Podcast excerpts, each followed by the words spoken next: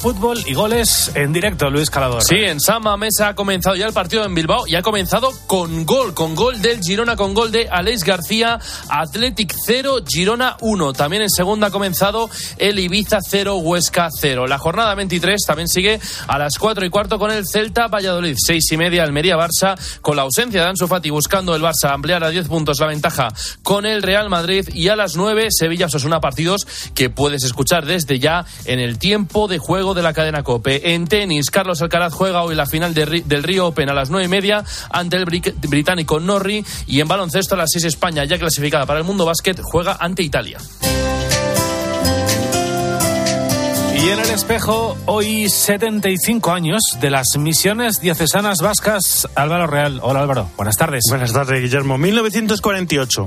Vitoria era una de las diócesis más florecientes de España. Aglutinaba toda la religiosidad del País Vasco. En aquel momento, ocho hombres, ocho misioneros comenzaron a hacer historia.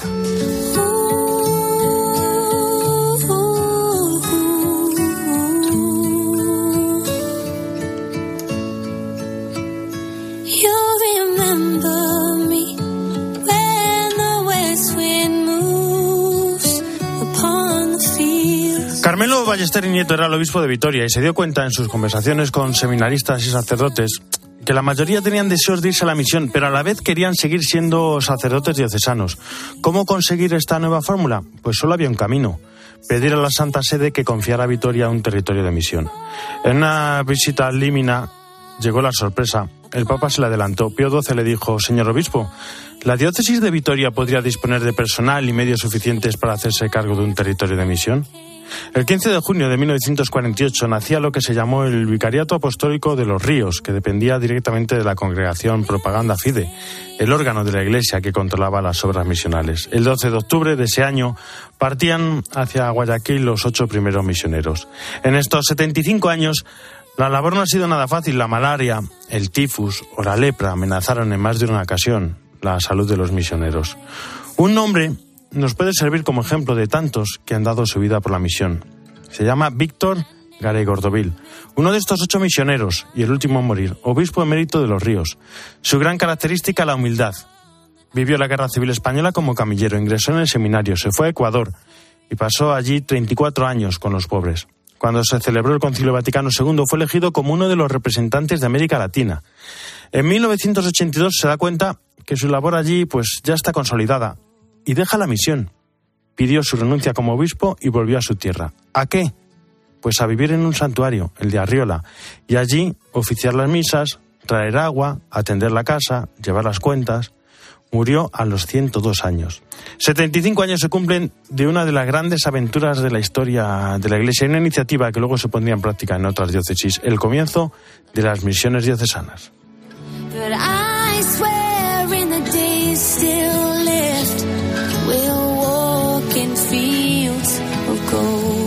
Jesús Luis, aquí están, ¿cómo estás? Buenas tardes. ¿Qué tal, Álvaro? Primer Buenas tardes. domingo de cuaresma. Pues primer domingo de cuaresma donde vamos avanzando en este final ya propiamente de este tiempo en esta primera semana y estamos en el eh, eh, hemos terminado la semana después de ceniza esos tres cuatro días y ahora entramos ya en la primera semana propiamente de cuaresma bueno pues entre los santos que tenemos mañana tenemos a San Gregorio de Narek aquel santo armenio que el Papa pues declaró doctor de la Iglesia y que tuvo muchas dificultades a lo largo también de su vivencia de la fe porque tuvo que hacer frente a aquellas herejías que negaban que Cristo fuese Dios y hombre a la vez. Entonces, él participó en aquel concilio segundo de Constantinopla, donde se proclamó precisamente esta fe, y tuvo muchas contrariedades, pero se le propuso, igual que San Benito en Occidente, como el gran monje prototipo en Oriente y en Armenia. Luego después tenemos también que empezamos el mes y lo haríamos con San Rosendo, español, tendríamos al Papa San Simplicio, a San Casimiro, y primer viernes del mes de marzo tenemos al Cristo de Medinaceli. Sabes que le tenemos aquí cerca, podemos además ir a vivir también ese día donde ya sin duda pues habrá esas colas como, como antaño pues para visitar al Santo Cristo que sabemos que es esa talla que se hizo en los talleres de Juan de Mena en Sevilla que fue hasta Morán hasta Marruecos y que luego después ante las invasiones y los problemas fue llegando hasta desembocar donde está y donde se le visita cada año todo, bueno, todos los viernes, pero especialmente este primer viernes del mes de marzo, que será el Cristo de Nainacel una vez más. Muchísimas gracias. Gracias, un abrazo. Qué importante es la música para, para todo, para todo. Hoy proponemos la música como terapia. Carlos González, Charlie, ¿cómo estás? Buenas tardes. Hola Álvaro, muy buenas tardes. Enemigo de la guerra y su reverso la medalla. La musicoterapia tiene mucho sentido en esta última etapa de la vida, ¿no? No propuse otra batalla que librar el corazón. Es una herramienta que podemos utilizar para acompañar al paciente a hacer un buen cierre de la vida, un acercamiento cuando a veces ha habido una distancia entre ellas. En la prueba, en la debilidad y en la enfermedad, Dios nos visita misteriosamente y si nos abandonamos a su voluntad, podemos experimentar la fuerza del amor. También ayuda como a dejar un legado, ¿no? A veces con los pacientes pues podemos encontrarnos personas que nos comparten partes de su historia, de su vida. La belleza, la belleza, la belleza, la belleza. Y eso lo podemos recoger a través de una canción y esa canción enviársela a un familiar que no ha podido venir a, a verle, ¿no? María José González es musicoterapeuta de cuidados paliativos en la Fundación Instituto San José de Madrid. Allí, en esa tierra sagrada, con su música y su voz, acompaña y alivia el sufrimiento al final de la vida. Un abuelo que ha querido decirle algo a su nieto que vivía lejos, entonces el abuelo le dedica una canción, escribimos juntos la letra, ponemos música y se la enviamos a ese nieto, ¿no? que le queda de alguna manera un recuerdo del afecto y el cariño con que su abuelo le, le guardaba en su corazón. ¿no? Su mirada, bañada en acordes de amor, custodia el misterio de los últimos susurros y del silencio, del postrero dolor y de la paz. La musicoterapia tiene como esa cualidad ¿no? de, de, arropar, de acoger y de sostener esos momentos, ¿no? de facilitar que el cuidador también se sienta cuidado de manera que pueda seguir cuidando de la mejor manera. ¿no? La enfermedad nos desarma, nos hace vulnerables y necesitados de la compañía de los demás. A veces no sabemos qué nos pasa, pero se nos localiza en algún lugar del cuerpo. Y la música, digamos que los sonidos de algunos instrumentos favorecen que, digamos que esos espacios se vayan ablandando, se vayan abriendo y permitan poder mirarlos, ¿no? Poder mirar de dónde viene, qué pasó aquí, a qué te recuerda o qué color trae. Un poco ir desvelando qué es lo que trae, ¿no? Así, en cada mirada, María José cuida y recoge el doloroso sentir de quienes sufren, con presencia, cuidado y silencio. A veces es un instrumento, es el que despierta una emoción que le trae a un recuerdo que resulta que es algo que necesita resolver. Una oración hecha canción, a veces con música, a veces con voz, dejando que hable el alma y que el corazón se derrame donde la mirada sostiene el dolor a veces ponemos palabra en ello o a veces permitimos o sea, la propia música que conduzca, ¿no? que sea la que lleve como si fuese en, un, en, una canoa a eso que está pasando de manera que se pueda dejar que fluya hacia otro lugar, ¿no? un lugar en el que se va transformando. Digamos que la música favorece que eso que está ocurriendo en mí se vaya a veces descolocando y a veces recolocando. ¿no? Es posible llenar el vacío con la música del amor, porque desde la mirada del Padre somos enseñados a contemplar al que sufre. Por eso la mirada es muy importante, pero también es una mirada, digamos, que nace de dentro, que permite y que sostiene, que acompaña a la persona tal como está. Todo está bien tal como es. Porque no hay un solo susurro en esta tierra que pase desapercibido para Dios. Cuando uno canta para otros es como regalar besos del alma. Lo vivimos como un regalo cuando alguien canta para ti, cuando alguien toca para ti, ¿no? La belleza. Muchísimas gracias, Charlie. Las 2 y 14, una hora menos en Canarias. Nos vamos a Roma. Eva Fernández, ¿cómo estás? Buenas tardes. Muy buenas tardes, Álvaro. Bueno, antes del resto del Ángelus, Papa Francisco reflexiona sobre el Evangelio del día y nos recordó algo que ya lo ha dicho en numerosas ocasiones, pero viene bien recordar siempre. Con el diablo no se dialoga. Efectivamente, ni se dialoga ni se negocia con el diablo. Nos ha dicho el Papa que tan solo busca dividir. Al diablo no se le vence tratando con él, sino oponiéndole con fe la palabra divina. ¿no? El Papa se ha referido a los tres venenos eh, que suele utilizar el demonio: el apego, la desconfianza y el poder. Con esta, de esta forma intenta paralizar los intentos de unidad y de hecho, nos explicaba el Papa que el diablo utilizó con Jesús esos razonamientos persuasivos sobre el apego a las cosas, eh, creándole necesidades, haciéndole desconfiar del Padre y sobre todo con la tentación del poder. Pero siempre hay solución, eh, vencer al diablo con la palabra de Dios y el propio Papa, el propio pontífice de hecho, nos ha invitado a que nos hagamos estas preguntas. ¿Qué posto ha la mia vida la palabra de Dios? Ricorro a la palabra de Dios. ¿Qué tiene en mi vida la palabra de Dios? ¿Recurro a ella en mis luchas espirituales? Si tengo una tentación que se repite, ¿por qué no busco con la ayuda oportuna un versículo de la palabra de Dios eh, que responda a esta tentación? Luego, cuando llegue el momento de la lucha, lo recito, lo rezo confiando en la gracia de Dios. Probemos, nos ayudará en las tentaciones porque entre las voces que se agitan dentro de nosotros resonará la voz benéfica de la palabra de Dios. benéfica de la palabra de Dios. Buen resumen del Ángelus de hoy, Álvaro. Con el diablo no se discute, no se dialoga y lo combatimos con el Evangelio. Bueno, y tras el rezo del Ángelus, un año de la guerra en Ucrania, llamamiento al diálogo en Tierra Santa, preocupación por Burkina Faso y el Papa consternado por el naufragio en la costa italiana. ¿Cuánto dolor, Eva? Sin duda, sin duda. Eh, incluido, incluido te diría que no ha faltado tampoco en estas palabras del Papa el recuerdo por los terremotos de Turquía y de Siria. Pero sí, tienes toda la razón, sobre todo este trágico naufragio que ha sucedido esta madrugada en Calabria. Esta mañana he saputo con esta mañana me he enterado con dolor del naufragio que ha sucedido en la costa calabresa, en Crotone. Ya se han recuperado 43 muertos, entre ellos muchos niños. Rezo por cada uno de ellos, por los desaparecidos y por los migrantes que han sobrevivido. Agradezco a los que están prestando socorro y acogida. Que la Virgen sostenga a estos pues hermanos nuestros. Y fíjate, Álvaro, que según los supervivientes, en la barca podría haber entre 180 y 250 personas. Por lo tanto, lamentablemente, la cifra de, muertos eh, podría alcanzar, bueno, pues eh, los, 100 como mínimo. Esperemos que no sea así, pero ha sido verdaderamente una tragedia. Pues muchísimas gracias, Eva. Buen pranzo. Arrivederci. Buen buena domenica. Eso, buena doménica para todos. Gracias. Álvaro Real. En Mediodía Cope. El espejo. Estar informado. Con el dinero no se juega y antes de tomar decisiones necesitas tener la mejor información.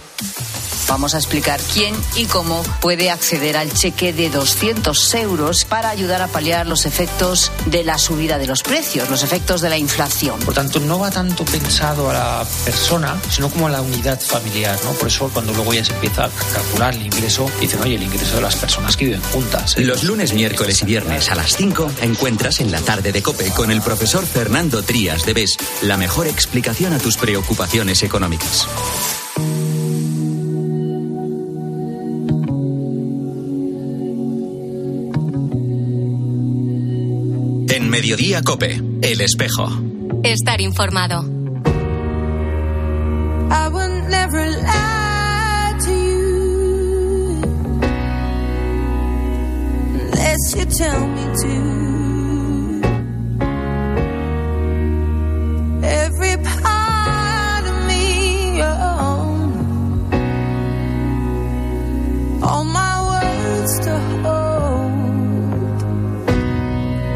Primer domingo de Cuaresma y hoy queremos acordarnos de todos aquellos que son perseguidos, que sufren, que necesitan nuestra ayuda. Desde la Delegación Diocesana de Ayuda a la Iglesia Necesitada en Cádiz se ha convocado una bella iniciativa, un Via Crucis por todos ellos. Hasta allí nos vamos. María Teresa Rossetti es la delegada diocesana de Ayuda a la Iglesia Necesitada en Cádiz. María Teresa, ¿cómo está? Buenas tardes. Hola, buenas tardes. Bueno, lo primero es el por qué. ¿Por qué estos Via Crucis? Bueno, estos Via Crucis se promueven ah, en, toda, en toda la geografía española. Eh, habrá mm, Via Crucis por los cristianos perseguidos en muchísimas parroquias, no es, no es algo una novedad de Cádiz. sino es algo que se repite en muchas diócesis. Eh, desde luego que rezar por los cristianos perseguidos, pues en todo momento, ¿no? el, el, Papa nos, nos lanza esa pregunta de ¿cuántos de ustedes rezan todos los días por los cristianos perseguidos? Como debe de ser, ¿no? Es que siempre es buen momento para rezar por los cristianos perseguidos, pero en Cuaresma es un momento más especial, ¿no? Es el momento en que recordamos la pasión de Cristo y, y en nuestros días pues los que están sufriendo esa pasión, esa, esa persecución, pues son esos hermanos nuestros que viven en países donde la libertad religiosa no se respeta. Pensamos además. pues se promueve, ah. se promueve en, la, en las parroquias, pues que, que, que, se hagan estos estos via crucis que además mm, dentro del texto pues dan a conocer esa realidad que están viviendo, ¿no? Porque pensamos en algo lejano, pero pero vosotros sabéis bien lo que es el odio contra los cristianos. Estoy pensando en el ataque en, las parroquias de Algeciras, que a los que todos, a todos nos dejó, nos dejó conmocionados y desgraciadamente ataques como ese suceden a diario por todo el mundo. Efectivamente, sí, sí. ¿Cómo es la persecución religiosa hoy en día? Pues mm, nos debía de tocar de cerca lo que pasa lejos, porque al fin y al cabo somos el cuerpo de Cristo. Claro. Y entonces tanto tanto nos, nos hiere lo que pasa en la calle de al lado como lo que pasa miles de kilómetros más allá, ¿no? Porque ellos también forman parte del, del cuerpo de Cristo. ¿Qué pasa? Que cuando nos tocan más de cerca, nuestro corazón se conmueve más. Pero indudablemente eh, lo que ha pasado en Algeciras, desgraciadamente, pues mm, bueno, hasta ahora es, es, es, una gota, ¿no? Que Dios quiera que se quede ahí, ¿no?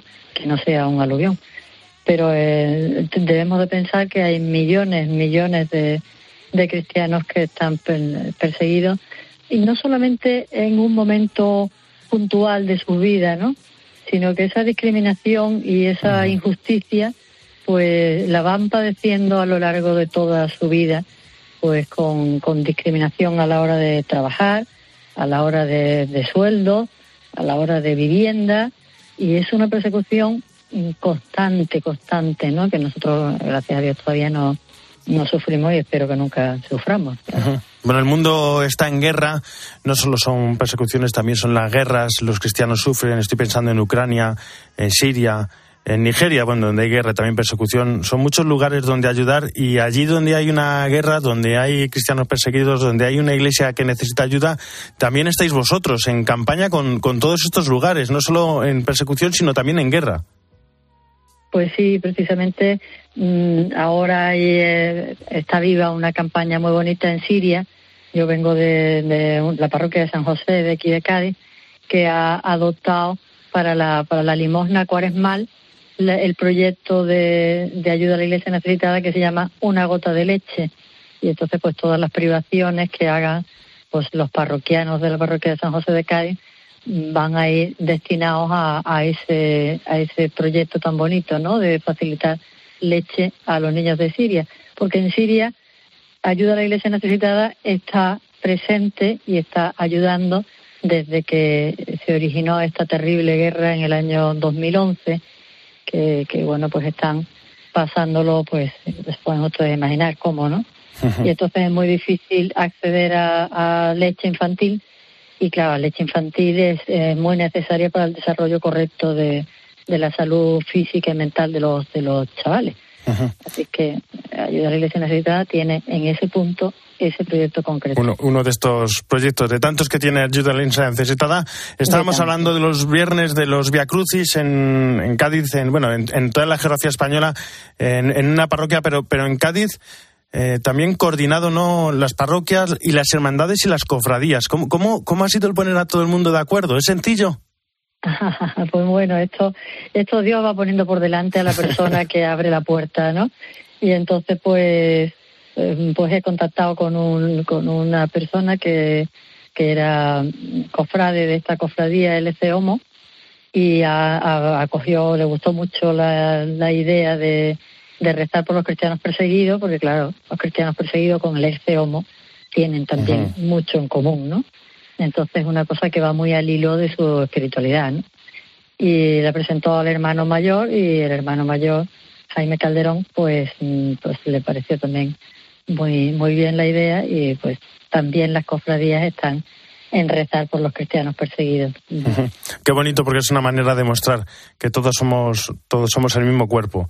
María Teresa Rossetti, muchísimas gracias por estar con nosotros y por esta iniciativa y por rezar y por trabajar y luchar por los cristianos perseguidos. Un fuerte abrazo. Esa es nuestra nuestra misión, el, ponerlos en, primer plano y que nos acordemos de ellos, de rezar y de colaborar eh, en lo que podamos para mejorar sus vidas. Un abrazo. Nos vamos a Hispanoamérica.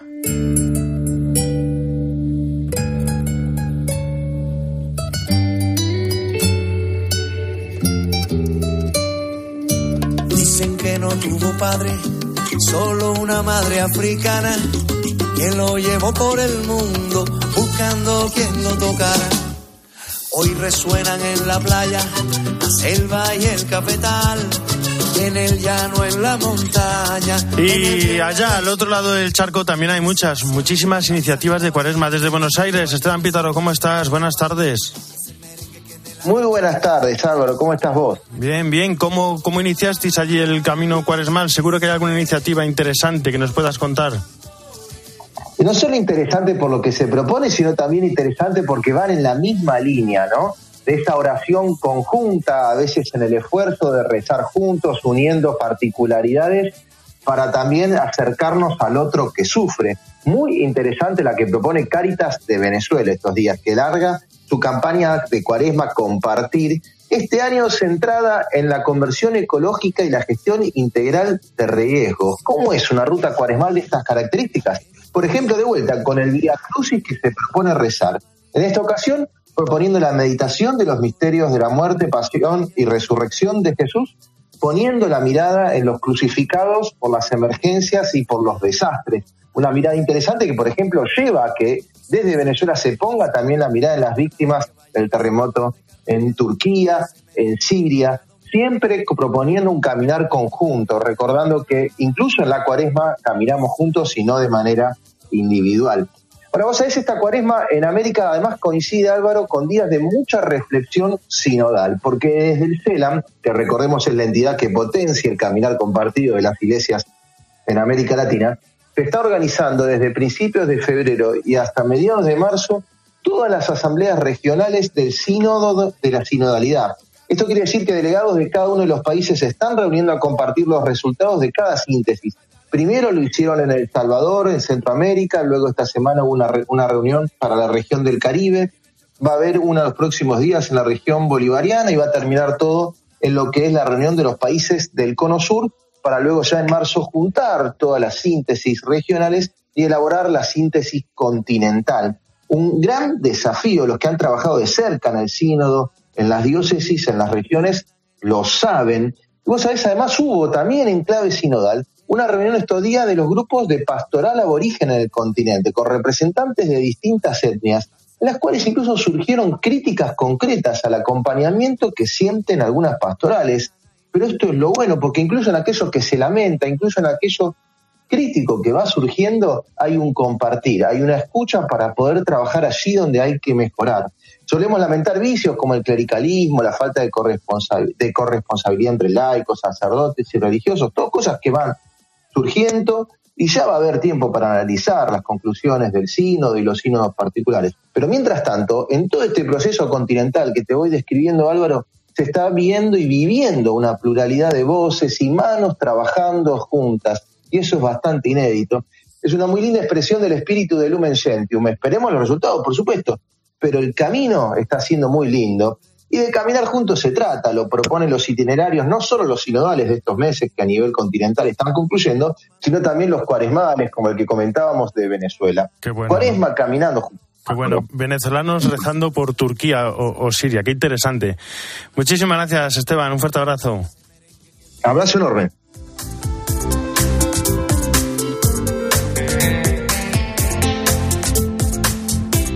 En la producción José Luis Aquistán, en el control técnico Natela Escobar y en control central Fernando Rodríguez. Ya saben que el espejo no termina, sino que gira Y ahora nuestro reflejo se abre hacia Mediodía Cope con toda la información nacional e internacional que hoy nos trae Guillermo Vila. Guillermo, buenas tardes de nuevo. Hola Álvaro, buenas tardes. Oye, y una pregunta, ¿tú podrías estar un día entero sin móvil? Ah, qué buena, buena pregunta. Mira, me están dando sudor frío solo de pensarlo. Yo estoy pensando no me lo contestas otro día. Es una de las cuestiones de las que vamos a hablar en este Mediodía Cope, porque hoy empieza el Congreso Mundial de Móviles.